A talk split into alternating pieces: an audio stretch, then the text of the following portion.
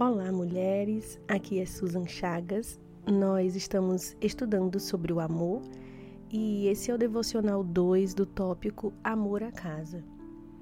Em Efésios 5:33 está escrito: Portanto, cada um de vocês também ame a sua mulher como a você mesmo, e a mulher trate o marido com todo respeito.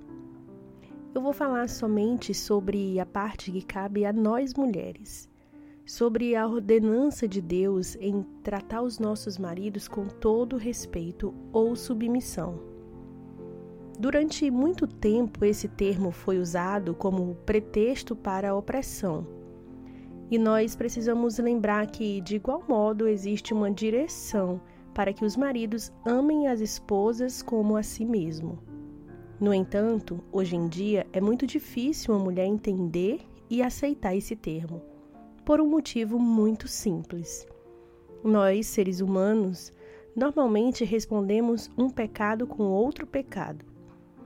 Historicamente, a mulher foi oprimida, então agora é como se, além de não nos submetermos, seremos as opressoras da vez.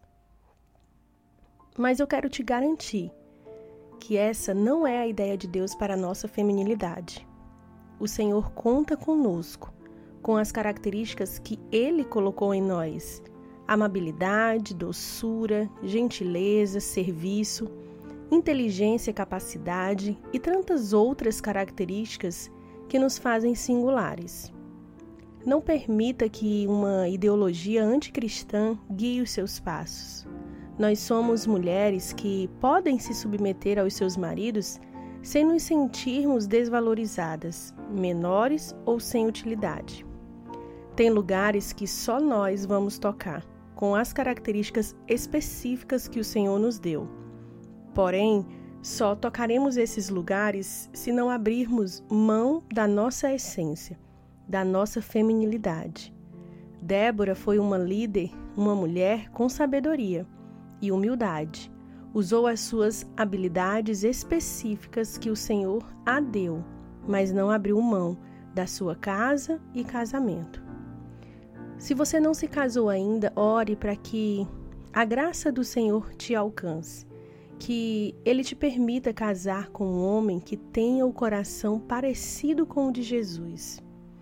Se você já casou e tem dificuldade de se submeter ao seu esposo, Ore para que o Senhor levante ele em um lugar de governo, de sacerdote do lar.